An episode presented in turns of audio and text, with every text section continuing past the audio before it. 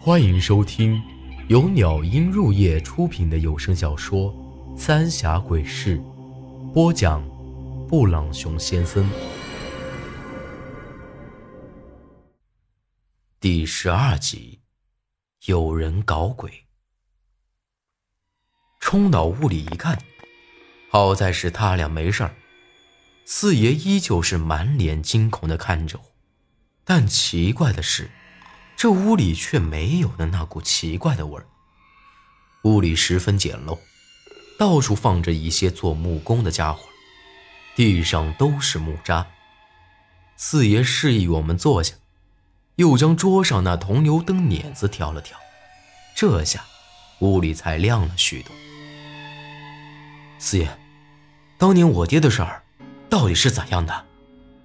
我有些迫不及待的想知道，因为我总觉得会出什么事儿。齐四爷叹了口气，不住的摇头：“哎呀，早年呐，我们也是没得办法，不那么做，只怕这村里的人呐，都得被你爹杀光了不过啊！”我赶紧追问。你们做了什么？我爹是你们弄死的，是不是？四爷眼眶开始湿润起来，看着我，表情很是复杂，终究还是点了点头。那也是没得办法呀。我咬了咬牙，尽量让自己平静下来。虽然我和爹完全就是陌生人，但好歹也是我爹呀。铁柱子扯了扯我的袖子：“四爷，当年他到底出了什么事儿啊？”这会儿，四爷猛地看向铁柱子，神情变得十分紧张，连声音都有些不自然了。他根本不是人呐，是是霍氏娘娘派来索命的恶鬼。何氏娘娘。索命的恶鬼，我吃惊的看着四爷。张大爷死之前也是这么说我的，只是我就搞不懂了。和人娘娘可是咱们敬奉的神明，虽然不晓得到底有没有和神的存在，但再咋着，也不至于像四爷说的派什么索命的恶鬼来害人吧？四爷喘着粗气盯着我，压低了声音说道。你们白家得罪了和氏娘娘，这是报应。我正想发问，这齐四爷却忽然露出残缺不全的几颗发黄的牙齿，冲着我阴森森的笑着，看得我心里直发毛。说话的声音也开始变得嘶哑起来。快了。来了，你也逃不过了。我们白家做了什么？什么报应？我急切的看着齐四爷，再不问清楚，只怕没机会了。就在这时，那股恶心的腐臭味又出现了。更诡异的是，刚才还正常不过的铜油灯。这会儿，火苗子却变成了幽幽的深绿色，照得齐四爷的脸都开始发绿了。柱子也是一惊，猛地起身：“四爷，你……”一句话没说完，那铜油灯扑哧一声就熄灭了，只剩下灯芯还有一丁点火星子。屋里顿时变得黑漆漆的。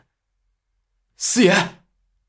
我赶紧伸手去摸，却什么都没摸到。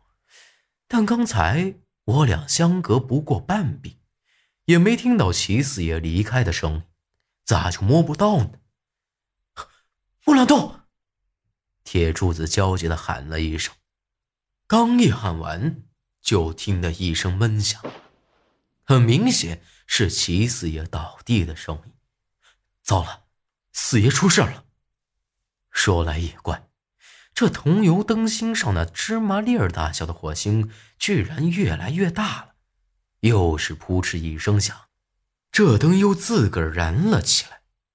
我整个神经都绷了起来，连大气儿都不敢出，只听到自己的心砰砰跳着，像打鼓似的。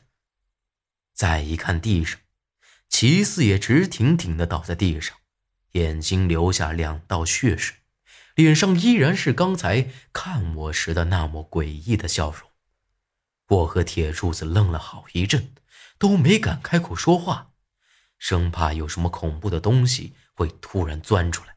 啪嗒一声，忽然外头刮了一股风进来，将那门扉子吹得拍在墙上，吓得我心里咯噔一下，这才让我俩回过神来。柱柱子，这……我支支吾吾的，也不晓得要说啥。刚才还好端端的一个人，这才一眨眼的功夫，就这样诡异的死在了我的面前，一时间让我心里乱糟糟的。铁柱子喘了几口粗气：“刚才你感觉有啥东西进来没？”我摇了摇头，难不成铁柱子看到了什么？你有阴魂气在身，有什么不干净的东西，你是能看到的。你真的啥都没看到？铁柱子像是不信我似的，皱着眉头看着我。我不耐烦地看了他一眼，我还能骗你不成？咱们赶紧走，这他妈太吓人了。铁柱子却一把拉住了我。要是想让我俩死，我们早就成尸体了。死的尸体得赶紧处理了。这话倒也是，四爷在咱们眼皮子底下这么蹊跷的死了，咱俩跑有个屁用啊！按照铁柱子的吩咐，将四爷的尸体抬到了院子里，浇了些桐油，一把火给烧了。骨灰铁柱子收了起来，说是也要撒到埋张大爷的那地儿去。反正我是搞不懂。为啥张大爷不一把火给烧了？这事儿也只有铁柱子才晓得，我也没啥兴趣问。然我心里毛躁的是，刚才齐四爷说的那些话，我爹果然不是投江而死，当年的事儿隐藏着不可告人的秘密，还有齐四爷说的报应啥的，弄得我是一头雾水。和铁柱子里里外外找了一番。也没有发现什么线索，只能先摸着黑回去了。一路上我俩都没说话，一直到了家里，铁柱子将门插插好后，才开口说道：“长青哥，张大爷和齐四爷不是什么邪祟弄死的，我怀疑是有人在背后搞鬼。你的意思是，这是人为的？”我有些不敢相信的看着他，他点了点头。张大爷死的时候，我们不在场，可这齐四爷，可是在咱们眼皮子底下死的。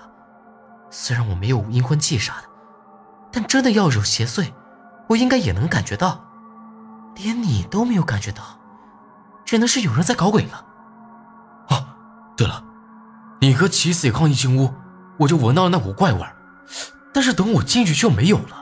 之后又出现了，我心有余悸的说道：“这就更能说明，弄死齐四爷的是人，不是啥邪祟了。这也太可怕了！要是人为的，我俩连个人影都没见着，甚至啥动静都没听到。这要是冲我俩来的，那后果不堪设想。